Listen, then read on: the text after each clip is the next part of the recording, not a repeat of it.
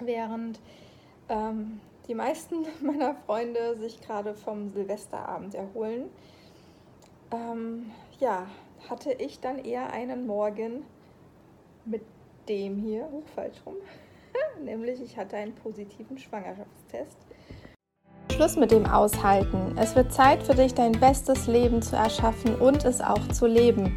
Willkommen im Transformationspodcast. Ich bin Jenny und habe 2019 alleine mit meiner Tochter Deutschland verlassen, um frei zu sein. In meinem Podcast unterstütze ich dich darin, deinen eigenen Weg zu gehen. Schön, dass du da bist.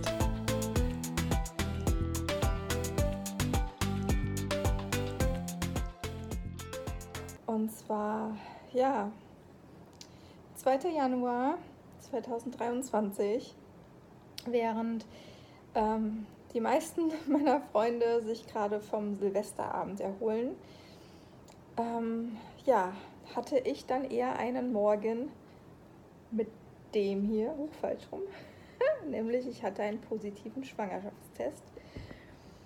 Und ich war in Kenia. Und ich war alleine. Und ich dachte nur so, what the fuck? Das ist jetzt nicht wahr. Ich kann dir gar nicht sagen, wie sehr am Anfang meine Welt zusammengebrochen ist. Ähm, je nachdem, wie lange du mich jetzt schon kennst und wie lange du mir folgst, ähm, meinen Kanal hier abonniert hast oder wo auch immer du mich kennst. Ich bin seit drei Jahren als alleinerziehende digitale Nomadin in der Welt unterwegs. Ich bin gerade in Kenia und ähm, ja, das war alles nicht so geplant. Das war alles nicht so gedacht. Ich habe zwar immer mal wieder über ein zweites Kind nachgedacht, aber ein Manifestor-Kind zu haben, ist echt herausfordernd. Das erfordert ganz, ganz viel von dir. Du kommst so oft an deine Grenzen, du musst so viel leisten. Also müssen wir alle, ja, vor allem als Alleinerziehende. Aber ein Manifestor-Kind ist nochmal eine Nummer für sich. Und mein Herz hat immer mal wieder gesagt, so hey, ach, eigentlich ist da noch Raum. Aber ich habe mir immer, immer wieder gewünscht, dass es nicht alleine passiert, dass ich es mit jemandem zusammen erlebe. Und gleichzeitig ist in mir diese Abenteurerin, die Dinge gerne anders macht, die auch vor allem gerne frei und unabhängig ist, ähm, die auch Probleme darin hat, Menschen zu vertrauen. Ich habe natürlich auch meine Gründe dafür, aber es war nicht so geplant.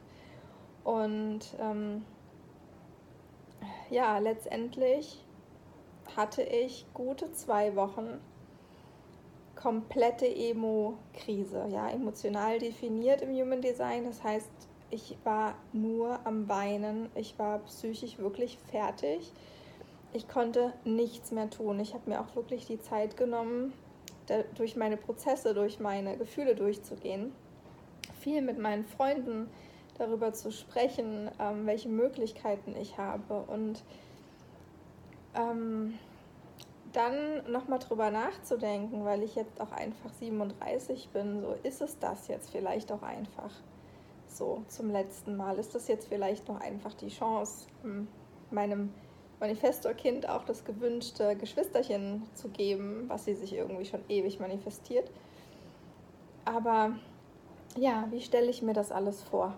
Alleine in der Welt, schwanger und dann mit noch einem Baby und ähm, es war echt eine extrem krasse Zeit. Es waren zwei Tage, zwei Wochen auf und ab. Emotionale Belastung bis zum geht nicht mehr. Meine Kleine hat mich auch immer wieder gefragt, Mama, warum weinst du so viel? Und ich habe gesagt, mir geht's nicht gut. Das muss jetzt alles raus, das muss alles gesehen werden. Jedes Gefühl ist willkommen.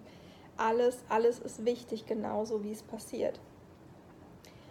Und dann habe ich ähm, auch so ziemlich genau dann meine Täter-Healing-Ausbildung gemacht und bin auch da nochmal ganz, ganz stark in Verbindung mit meinen Glaubenssätzen gekommen.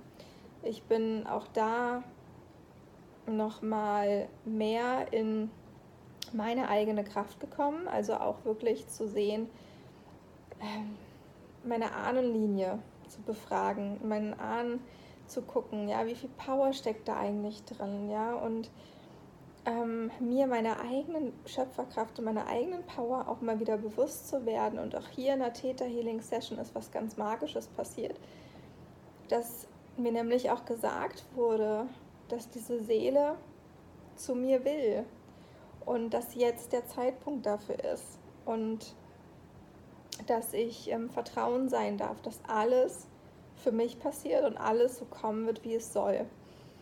Und das war eine ganz wundervolle Erfahrung, die ich hier gemacht habe. Und gleichzeitig hatte ich natürlich mit immens großen Sorgen, Ängsten betreffend der Zukunft, der Situation zu tun, dass ich am Anfang in dieser ganzen emotionalen Krise, wo es ja auch dann darum ging, eine Entscheidung zu treffen, ähm, für mich überlegen musste, wie stelle ich mir das eigentlich alles jetzt vor? Wie soll das funktionieren? Und wie soll das jetzt eigentlich alles ähm, werden? Ja, wo will ich denn eigentlich hin? Wo will ich dieses Baby auf die Welt bringen? Wo wollen wir starten? Ähm, all diese Dinge, ja, wie arbeite ich als alleinerziehende Selbstständige? Ähm, wie meistere ich das alles in den nächsten Monaten? Die ganze Schwangerschaft, dann die Geburt. Und ich habe so viele, so viele Möglichkeiten mir angehört, überlegt. Ähm, ich habe über Europa nachgedacht, weil ich da kein Visum brauche. Habe aber da einfach nicht die Bedingungen, was Hausgeburten angeht. Ich habe nicht die Bedingungen, was ähm, Fortbewegungsmittel angeht. Ich habe uns ein soziales Umfeld gewünscht, weil auch gerade hier in Kenia waren wir jetzt hier relativ lange und auch vor allem viel alleine. Und ähm, das war jetzt auch ganz okay, weil es mir die letzten sieben Wochen auch komplett beschissen ging und ich wirklich mit allen Symptomen der Frühschwangerschaft zu kämpfen hatte und da auch wirklich ausgenockt war. Aber langfristig brauchen wir einfach ein cooles soziales Umfeld. Und ja, für mich die Entscheidung zu treffen, wohin gehen wir und wo, wo bleiben wir, vor allem für ein ganzes Jahr. Und jeder, der mich kennt, weiß, dass es für mich eine Riesen-Challenge ist, irgendwo länger zu bleiben. Also selbst drei Monate fordern mich schon heraus. Aber diese Entscheidung zu treffen war wirklich schwer. Und ich habe meine ganzen Optionen abgewägt. Ich habe über Südamerika nachgedacht, habe das wieder ausgeklammert. Ich habe äh, über Mexiko nachgedacht, auch keine Option für mich. Europa auch nicht, Afrika sowieso gar nicht. Und bin dann in Asien hängen geblieben und habe mich dann letztendlich entschieden. Das heißt, für uns geht es jetzt in wenigen Wochen wieder zurück nach Südostasien und dann geht es für uns nach Bali. Und in Bali hoffe ich und vertraue darauf, dass das unser Ort ist, wo wir uns genau das aufbauen können und wo das kleine Wesen dann auf die, auf die Welt kommen darf. Weil Bali hat ganz viele Reisefamilien und hat natürlich auch ähm, diese Bedingungen, die ich mir für eine Geburt wünsche und vor allem auch das Unkomplizierte, was ich bisher aus Erfahrungsberichten gehört habe, was dann die ähm, Beschaffung der Papiere nachher für das Kind angeht, also damit es auch einen Pass bekommt. Genau all diese Dinge musste ich für mich entscheiden und letztendlich habe ich es jetzt entschieden. Und manchmal trauere ich immer noch so ein bisschen dem nach, wie ich mir eigentlich dieses Jahr erst vorgestellt hatte. Ich wollte eigentlich mit meiner Tochter durch Europa reisen. Wir wollten eigentlich dieses Jahr nach drei Jahren das erste Mal wieder unsere Familie sehen. Und es fällt jetzt alles flach, weil der Fokus halt wirklich darauf liegt, jetzt nach Asien zu kommen, uns da was aufzubauen, uns da ein bisschen zu setteln und es uns da schön zu machen, um dann ja einfach für mich auch eine angenehme Schwangerschaft zu haben und dann auch ähm, im Idealfall eine schöne Geburt und ähm, dem Baby die Möglichkeit zu geben, wundervoll auf diese Welt zu kommen. Und ich bin jetzt schon gespannt, welches Human Design das haben wird. Ja, das waren zusammengefasst so meine letzten zwei Monate.